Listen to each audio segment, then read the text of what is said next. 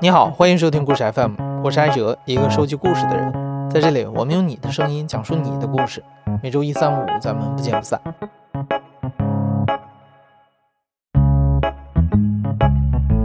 我的每个周末呢，会去我姥姥家，然后呢，那是我跟着我表哥表姐一会儿一起出去玩儿。我们在玩完回去的路上，然后看到了，然后一个墙上写着“内有电脑，请上二楼”。他那呢就是一个普通的一个民房，民房，然后人家在里面住，呃，楼房里面呢，他那个老板呢自己买了几台电脑，在家里呢密那个很紧凑的摆了几张桌子，然后电脑呢都在桌子上面。我现在还记得那个老板是一个老太太，我估计应该可能是他的儿子买的电脑，他就是拿着一个小本本，你要去上网，你要把钱给他。一块五一个小时，你把钱给他之后，他就会给你在纸上写好啊。接下来轮到你的时候，你可以上多长时间？然后等你上机了，他会按照那个时间算完一个小时，提前大概几分钟吧，过去拍拍肩膀啊，小伙子，你该下来了。这是在二十年前的二零零二年，地点是安徽省阜阳市，说话的人叫张胜杰，也就是我们今天故事的主人公。当年他只有十岁，张胜杰去的这种依赖人工计时的黑网吧，在那个互联网还没普及的时代，还是这个小城市里非常新奇的事物。对于大部分已经拥有电视、电冰箱和洗衣机等家用电器的家庭来说，电脑这个乍一听不知道能干什么的大哥的，当时还是个稀罕物。我叫张胜杰，我今年二十九岁，在现在在无锡工作，是从事旅游行业。那在那个时候呢，我们每一个同学对这个电脑课还是非常期待的。那毕竟它是电脑，它本身就有一种魅力在那里。嗯，我们去参加电脑课，不管是到那里自己偷偷摸摸在下面去玩，呃，去画画，还是其他的一些小的一些东西，我们都觉得操作那个东西本身就是比较快乐的。有钱的家里都会有，包括像我的表姐家，她家也是很早就买一台那种。大脑袋的那种电脑了，那就很羡慕啊！像我深知我们自己的我自己的这个家庭是肯定买不了这个电脑的，但是呃看着他们就会觉得特别特别羡慕，就是说他们家里怎么就能买，而且他们的爸爸妈妈会允许他们买。那我爸爸呢是一名高级电工，我妈呢就是从小在厂里面工作，那后来呢呃也不在厂里工作了。在我长大的过程当中，他们就是非常传统的父母。传统到什么程度呢？就是说，平时生活里常接触以外的所有东西都不会去尝试。每天买菜、做饭，然后生活，就是这些很简单的东西，没有额外的。比如说出去聚餐，甚至都不会有，所以也不会买特别多奇新奇古怪的一些玩意儿。我就觉得可能洪水猛兽吧，你这个东西，电脑新东西嘛，里面有很多游戏，万一我买了，你玩游戏怎么办？一九九七年，国家邮电部投资七十亿启动幺六九网，也就是后来中国联通的骨干网络。幺六九网有一个很大的优势，就是价格便宜。从以前每小时要二十到三十块的上网费，迅速下降到每小时只要四块钱。同年，中国的四大门户网站相继建立，如今极大的影响着我们生活的互联网世界，从那个时候开始，以日新月异的速度开始发展。为了满足人们日益增长的上网需求，网吧就成了时代选择的产物。甚至有段时间流行起了“要想发，开网吧”这样一句话。就连圣洁生活的这块城乡结合部，都有人迅速嗅到了商机，一家连着一家的开。属于网吧的时代到来了。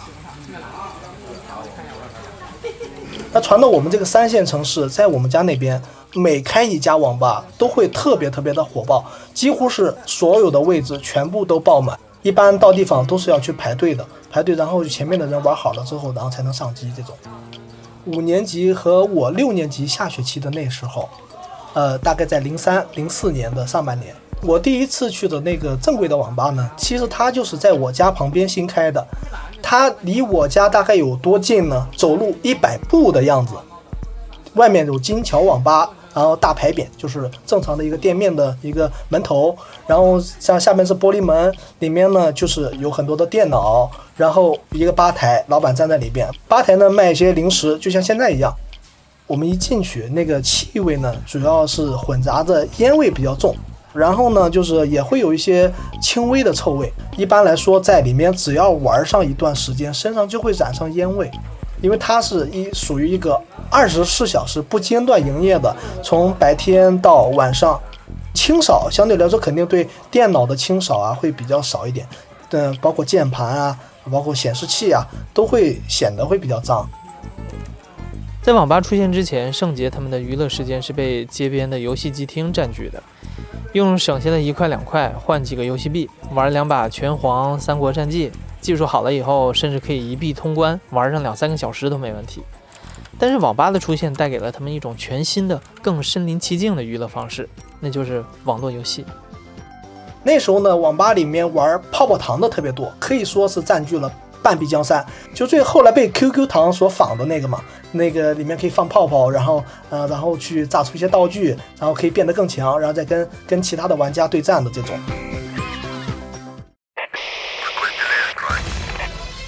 另外半壁江山呢，呃，有传奇，还有像那个半条命，就是那个 CS 的前身叫半条命嘛，跑跑卡丁车。劲舞团这些都出现了。劲舞团的给人的感觉呢，那些人很疯狂。他们，你比方说坐在我旁边的那个姑娘啊，头发就是很杀马特，然后手里叼着一根烟，然后呢敲键盘，他那个键盘敲的特别响，啪啪啪，就是那个点空格键嘛。他们每每每完成一个动作要点一下空格键，他就把那个空格键敲的整个网吧都能听得见的那种，然后就是觉得特别特别夸张。对，那个时候就是电脑打开。他的所有的游戏在这个桌面上都有，除了玩游戏，也会去看视频，也会去看小视频，包括在上网的时候也能遇到身边的有一些人会去看黄色的电影啊，一些那种呃外国的那些网站啊，那时候也很好奇嘛，自己也会那个网站是说难找也难找，说好找也很好找，就是说啊通过其他各种渠道去了解到这个网站的地址是多少，然后进去访问。二零零几年那个时候啊，有一些经典的游戏大作，像什么《红色警戒二》啊、CS 啊、《仙剑》啊、《魔兽争霸》啊，你一进网吧，所有人的电脑上都是这些游戏。我当时也是其中的一员。尤其高三那一年，周末仅有的这个休息时间，和同学们去网吧里连一局 CS 来对战，非常的解压。而对于圣杰来说，当时真正拉他入坑的是二零零三年横空出世的《梦幻西游》。我在《梦幻西游》里面名字叫天风龙神，这是我第一个 ID 的名称。天空的天，风是那个大风的风，龙神啊，天风龙神中间还有一个那个日日本那文字里面的一个某个符号啊，反正就那种，那时候觉得也挺酷的。就是这个游戏好玩的地方就是它自由，在里边你可以高度的去做自己，呃一些这种平时现实生活中做不到的事情，比如你在里面，如果你等级很高。啊，你就可以很威风。虽然你只是在电脑前面只是一个小孩子，但是你在里面你是一个等级高的人，你就是一个大人物。那你在里面就会有一帮小弟，他们就会听你的。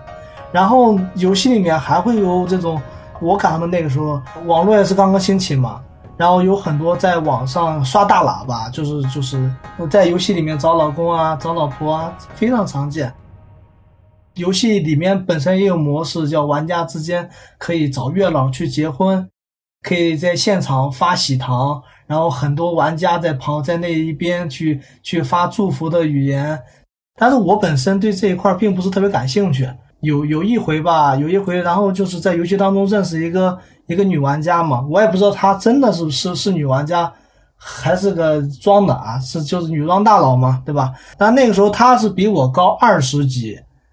二十级，他说他在游戏，他就加我为好友。他说那个有没有老婆，说要做我的老婆。我我说算了吧，不要加了吧，没什么意思。他说加吧，那好玩。其实那个时候也有通过加老婆、老公这种，呃，有骗游戏装备的那种也有，就是要钱的也有。后来我说行嘛，那就把那个就是可以结婚的条件给满足了之后，我们就在游戏里结婚了。因为我们俩等级差挺多嘛，也没办法一起去完成某个刷副本啊，去做任务啊，因为等级差太多了，不适合组一个队伍。那我那个时候还小嘛，我也不会说什么 情话什么乱七八糟的那些东西也不会说，对吧？就是就是有有有有的没的聊的，就随便聊了，也还挺没意思的。再到后来，然后就就转就那个我们那就提示有可以转区，就合区可以转嘛，然后我就自己就转过去了，我也没跟他联系。然后后来就没有后来了，也不知道他后来怎么样了。那个女生还还挺还还挺热情的，还真的还挺热情的。那个女生也没跟我要过什么东西，什么都没要过。因为我那时候我游戏装备也差，我老穷了在里面，我都不知道为什么会看上我。因为《梦幻西游》这个游戏呢，它也有一点比较坑的地方，就是它里面是设置有这个点卡模式，就是你玩十五分钟需要掏一点点卡，一点点卡呢就是一毛钱。也就是说，我每次需要上网，我除了要掏上网的一个电脑费以外，还要每个小时花四毛钱的一个点卡费。那时候就会经常会有这种，呃，上去之后这个账号无法登上去，就是嗯已经欠费了，然后还要去给这个游戏充钱，就觉得特别特别苦恼。本身网费也不够，所以说从接触到《梦幻西游》开始，那就慢慢开始上瘾了，那钱也开始觉得不够用了。为了应付网资不够的问题，圣杰只能省吃俭用，甚至问爸妈要。正面要不到钱，他就想办法。晚上趁着爸爸睡着了，去掏爸爸的兜，也不敢多拿，只敢拿五块十块的，上个半天的网。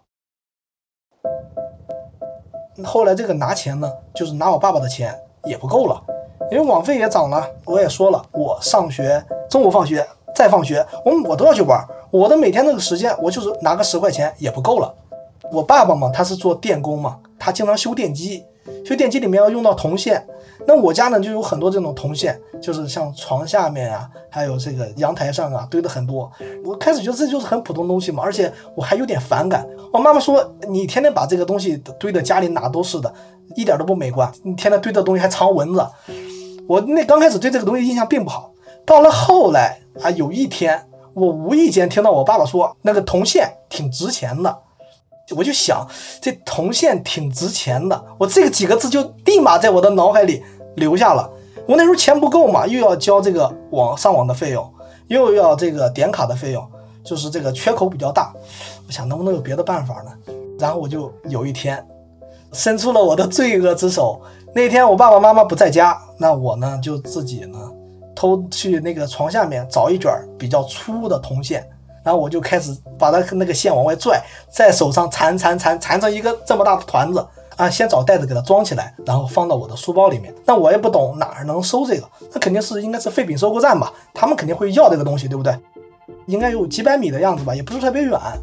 它那个是废品收购站呢，是一个大院子，它里边还拴了一条狗。我刚开始还不敢进去，犹豫了一下，后来看那狗拴着的，然后我就往里走，然后我就很小心翼翼的说。嗯，你这里收不收铜线？然后那老板就看了我，他觉得我那么小，怎么会来卖铜线？那他说收啊。然后我就把这个铜线给拿出来，然后他就说这铜线是不是你偷的？那我赶紧就说，这这铜线不是我偷的，这是这是我爸爸是电工，这我爸爸过来让我来卖的。然后他就把线接过去了，称了一下，然后说二十块钱。我一听，我说二十块钱。就这么一小团线，二十块钱，我仿佛就是一下子就是找到了一个发财致富的一个新途径，我特别高兴啊！我把这个钱呢就装到兜里，然后一路小跑跑到网吧上网去了。自打以后，我看那些我家那些铜线的眼神不一样了，那就不是铜线，那就是我的钱，那么多的线，所以呢，我每次出去呢都会啊揪一段装起来，到收购站去卖。那有的呢会路上会碰到一些其他的一些摊贩。我碰见了，我也卖。那有的会比较黑，他们会给的比较少。那我一般也不敢跟他们过多纠缠啊，给钱就行了，我就直接把钱现卖给他，我就走了，就上网去了。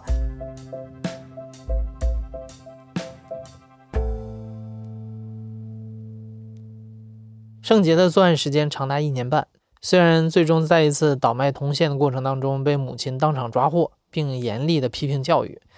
但这持续充足的网资，在一年半的时间里，基本上让圣杰想去哪个网吧玩就去哪个网吧玩，想怎么玩就怎么玩。在外面上网的时间很多，我们学校周边的那一圈网吧我全都去过，所有的网吧哪个网吧好，哪个网吧不好，哪个价格便宜，我都非常清楚。那个时候的网吧的名字就很有那种时代感，什么 E 时代呀，A B C D E 的那个 E，E 时代还有名字叫时代网吧，什么叫做那个叫家园网吧，什么缘分网吧，就是那种很有这种那个时候有点土土的，但又很接近那个时候的那种那时候那种名字嘛。初中的那时候呢，我爸爸跟我妈妈在外面还开的有一家这种修电器的这个门市部，修的这种那个修理店。然后呢，我爸我妈呢，有的时候会在那边呢，就直接在店里面住嘛。那我夜里就很自由，我就跟我姐姐一起。我姐姐也很叛逆嘛，我姐姐很叛，她很爱又爱追星。她跟我不一样，她的网吧就是看电视。嗯，应该有那个叫做东邦六人，那个是应该是小说里面的虚拟角色，但是很帅啊。什么叫什么安凯神，什么向以农那些名字，就是特别现在就是网红风的那种名字。明星呢就是 F 四流星花园那里面的角色。非常的着迷，然后我家里面也买了很多海报。那我夜里呢，就跟我姐姐一起，我们俩一起去网吧去这个包夜，因为他白天的时候价格就是按小时计算，一个小时两块钱这么来算。那到了夜里呢，他可能就会给你一个打包价，从十一点钟一直玩到第二天早晨六点钟或者七点钟，你这个时间你只要给我五块钱或者是十块钱，就可以玩整整的，相当于大半天的时间嘛。然后第二天如果休息呢，就可以在家里面睡一上午的觉，爸妈也不会发现这个事情。有一天，我跟我姐姐，我们俩一起去这个上这个包夜，在我们家门口那网吧玩完了。第二天，然后到早晨的时候，我困得不行了，我要先回去睡觉。我说：“那姐，你把钥匙给我，我先回去，我先我先睡了，等你回来你敲门。”我姐姐呢说：“行。”那她那个东西还没看完，她那个要玩一会儿。然后呢，我回去我就先睡了。然后到后来，我迷迷糊糊听到有人在敲门，我姐姐在疯狂的敲门，因为她说她敲了很久了，而且她回来的时候她想尿尿，一直都那个没有在那里尿嘛，就憋得特别厉害，最后都尿裤子了，就是这个特别特别夸张嘛。然后这这个事情到现在，我们姐弟俩在说这个事情，都会觉得特别有意思。玩的最疯的时候，圣杰一天要进出网吧四次，他不是在玩游戏，就是在想着游戏，仿佛已经无法从虚拟世界里下线。上课的时间，他在给历史人物画装备，哪怕回家晚了被家长罚跪反思，他还能在心里琢磨着游戏的情节。圣杰也意识到自己好像是陷入了网瘾。无论是上学还是不上学，我都要去网吧；无论是白天还是夜里，我都要去网吧。那个瘾就是特别特别重，如果不去，会非常想他。现实世界对我来说，跟网络完全是没法比的。网络上有很多很多精彩的东西，包括游戏、电影、各种新奇的网站，各种各样的东西都非常有趣。我在上面可以忘记我自己是谁，我只需要知道我在干什么，我在玩什么东西，我获得了哪些快乐就可以了。那到了现实生活中呢？那我就是一个普通人家的普通孩子，然后我的家庭呢也很普通。家庭的内部的氛围也不好，回到家呢也会经常吵架。在学校呢，我又是一个非常不起眼的普通的一个孩子，所以呢，我觉得在现实生活当中呢是没有什么快乐可言的。所有的快乐全部来自于网吧，来自于网络，来自于虚拟的东西。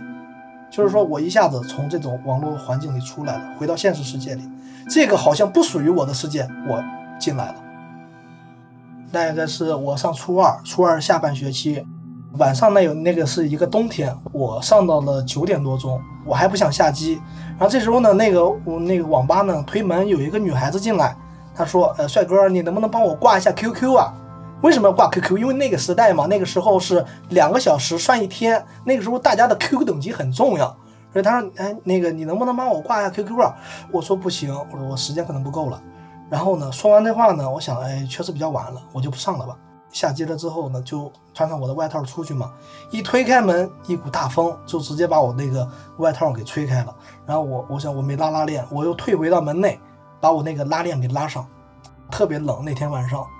刚上完网，就是从网吧里出来，本身室内的温度呢相对来说比较高一点，出去呢温度很低。就那种一下子就是离开了那个网络环境，整个人那种失落感，你是无法去形容它的。就觉得我本身就应该在网上这个地方，然后我现在出来了，回到现实世界，一会儿到家里面，我将要面对的可能是吵架，可能是其他的一些东西。我们那个学校那边有一个外滩，那天晚上风很大嘛，然后有一个卖米线的还在那里，然后我就去买了一碗米线，他那个米线呢是用那个塑料杯子装的。然后我就一边吃，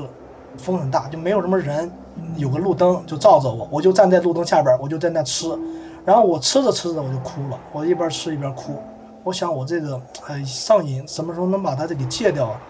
哭完了之后呢，然后我就把我的我就骑着自行车回家了，然后我回家那条路呢是一个桥，一个大桥，也没有灯，特别黑，然后下面是河水，然后那个能听到一点点的水声，然后两岸的那个树。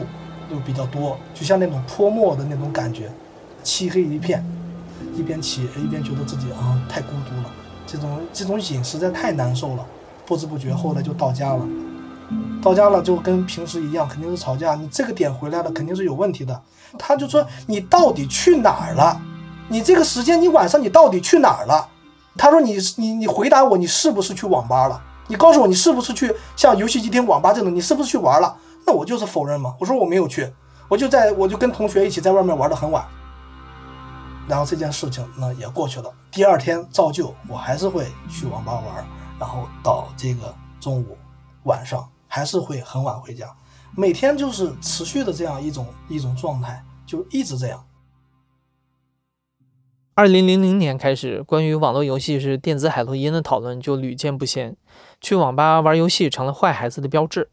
而在现实层面上，网吧经营者为了赚钱，对不良内容泛滥的环境无动于衷，很快也让网吧成了滋养犯罪的温床。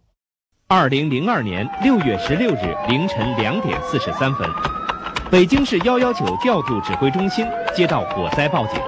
蓝极速网吧发生火灾，并有人员被困火场。指挥中心其中影响最恶劣的是发生在二零零二年。因为和网吧的管理员发生争执，四名中学生在北京的蓝极速网吧纵火，导致二十五人死亡，十二人受伤。一夜之间，网吧成了众矢之的。同年，国家颁布的《互联网上网服务经营场所管理条例》重点明确禁止未成年人进入网吧。但是，条例的实施已经阻挡不了网吧业主们的发财梦，他们继续贴心地为未成年人提供着伪造身份、泡面和暂时逃避现实的避风港。这个网吧已经成为了一个明显的社会问题，我也认识到这个社会问题了，我也认为我自己这个这个自己面临的这个问题就是很严重。因为我那个时候吧，我身体里面还是有一种声音告诉我，就是我不能这样下去，我要这样下去，我这一辈子就完了。就是说我一辈子待在这个网络上面，我出不来，我就完了。但是仅仅是有这个想法，没有办法去脱离这个网络真正的它的一个吸引力。所以说这个叫瘾吗？你如果要是自己能控制住哦，我不要去了，那我就不去了，那它就不是瘾了。所以就是特别痛苦、特别挣扎的一个过程。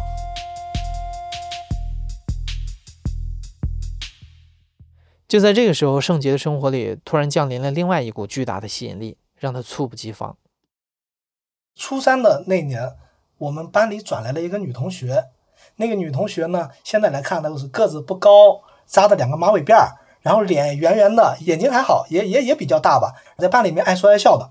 然后呢，我那天呢就跟她因为什么事儿有一个沟通，我就觉得这个女孩比较可爱，然后心里面呢一下就喜欢上她了。然后我就就特别喜欢她。后来呢，我就很关注她，我发现呢，她呢除了在这种下课的时间会跟别人这种说话会比较活泼啊，她呃像上课啊，还有像自习啊，很多时间呢，她是学习很认真的。那我呢，就是那种一直上网嘛，就是考虑玩嘛。下课的时候也会跟之前会跟我的一些小伙伴讨论游戏里面的技能，讨论游戏里面有趣的东西。我就突然觉得这个姑娘这么爱学习，那她一定对我们这种坏孩子，就是不学习，天天就是想着玩游戏这种，一定很反感吧？那我想，我是不是要做一点改变？我需要呢，呃，比现在好一点。最起码我得先从网络中脱离出来。那我就想，那我给自己定一个目标吧，我一个月不去网吧。那时候就这么想的，然后我就开始这么做了。想想那个时候的执行力可比现在强多了。那时候真的是在很久都没有出现过的，就第一天一次网吧都不去，早晨没去，中午没去，晚上也没去，我直接回家。那是第一天，那个脑子里啊，虽然说我没去，那我是真的，我是时时刻刻脑子都是我那游戏。然后我那个下课呢，小伙伴呢还还会像往常一样来找来找我，他们就说：“哎，下那个放学一起去玩啊。”然后我不不去不去，就给他们支走了。第二天还是这样，我就坚持。开始的一个星期呢，特别痛苦，就痒痒嘛，就想玩嘛。然后他们后来呢，那些同学也都不来找我了，那好像跟变了一个人似的，怎么就不去玩了呢？这个事情就一直坚持，我就真把这一个月没去网吧这事儿给完成了。那最终呢，我不知道有没有在他心中改善些，或者说人家有没有注意到我，我都不知道。但这个事儿我是完成了。然后到最终学期期末，也跟这个女孩子没有太多的一个交集跟交流。这个事儿呢，对我的影响是很大的。一个月可以说是强制的戒掉了我这个网瘾。然后呢，那个时候我们老师就觉得很奇怪，我们班主任把这些看在眼里了。他有一天把我叫到办公室，他就说：“张书记，你把你的这个家长叫过来。”我说：“什么事儿啊？把家长叫过来。”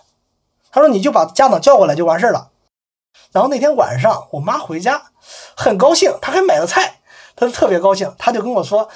你老师跟我说，你最近在学校里表现非常好，认真学习了。然后你是不是开始准备中考了，认真了？”然后他我能这么说呢？我说是啊，不是我已经我在认真的开始学习了。对我现在我之前知道我自己不对，然后我就开始从那个第一天坚持一个月，再到后来那个网瘾真的就是慢慢的淡了。那个转校的女同学可能永远都不会知道，作为一段单相思的女主角，她的出现彻底改变了圣洁的人生。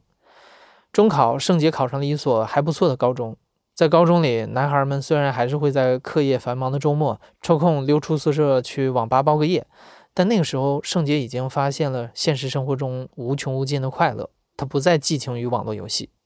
而去网吧也变得轻松和怀旧起来了。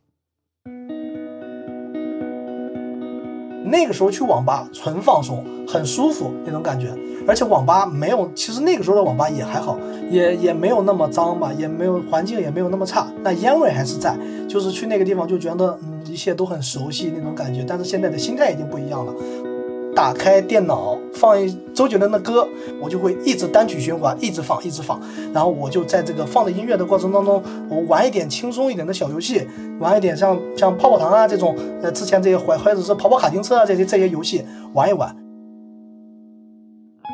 二零一零年，圣杰去外地上大学，没有了课业的限制，当时最火爆的像穿越火线和英雄联盟这样的端游，还是能吸引很多人去网吧。到了二零一二年，随着电脑价格的降低以及家用宽带网络的提升，圣杰和室友们也陆续买上了笔记本电脑，能足不出户，在宿舍里就开黑打游戏，还不用额外花钱。渐渐的，就没有什么理由再去网吧了。那再到后来的时候呢，我们有都有手机了，在刚开始手机那个智能手机比较那个大屏的嘛，现在不像之前那种有很多按键的，然后那个手机里面就有很多。很好玩的东西了，那个神庙逃亡啊，或者说其他的一些游戏就比较多了。那个时候呢，就是在手机上浏览，包括像 QQ 空间啊，那个所有的东西都在占据着个人的一个时间嘛。就是啊，没事儿的时候发个空间，发个空间，发个动态，然后再自己在等着别人评论，在评论评论别人的，这个时间也过去了不少。然后再加上在手机玩一些这种手机的小游戏，自己的电脑在玩一些，所以从那个时候的开始呢，网吧就真正的慢慢的越越去越少了。然后等我们再去的时候呢，就会发现确实网吧里的人也少了很多。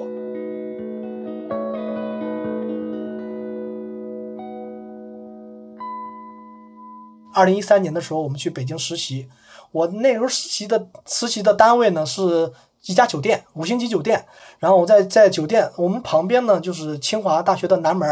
在我那个位置对面正好有一家网吧，那个网吧的人就很少了，但那个网吧却很大。所以他每次坐的人都不到十个，但那个网吧机器有大概有好几十台这个样子，看得出来他曾经辉煌过。但是现在就是包括显示器啊，这个可能也是因为成本的原因嘛，也没有什么额外的保洁，桌上还有烟头，然后键盘那是真的就很脏了，然后显示器也上面有油油渍，然后地上也很脏。其实这种反这种反差不是最大的，最大的反差还是说后来去网吧。当我再次回到我的老家阜阳的时候，我每次我骑着自行车从我家到小学，或者说从我家到初中这一段路上，初中旁边那所有的网吧，基本上现在全都看不到了。很多的那些那些门店啊，都已经换成了别的牌子。一下子就回想起自己当初那个无数个夜晚，自己无数个白天，无数个夜晚，自己趴在电脑前面。打游戏，然后夜里面啊两个眼睛对着荧光屏幕看着玩着，想起那个时候的自己，想起那时候火爆的网吧要排队那些场景，再看到眼前那种景象，就是说人特别特别少，环境呢还是原来的那个环境，但是人已经完全都不一样了，那一下子就感觉。随着这网吧都关闭在一起，自己的青春慢慢就结束了，真的远去了。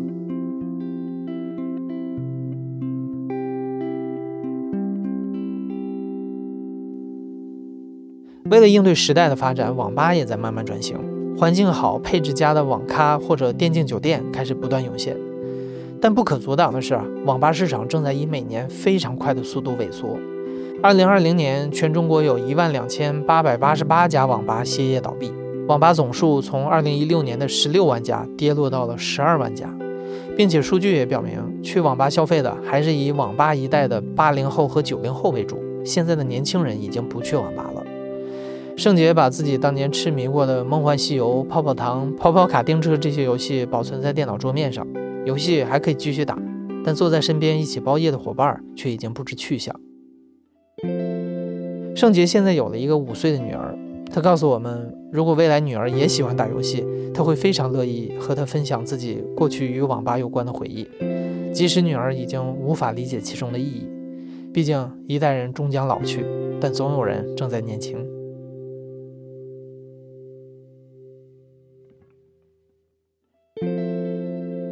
你现在正在收听的是亲历者自述的声音节目《故事 FM》，我是主播艾哲。本期节目由野捕制作，声音设计孙泽宇。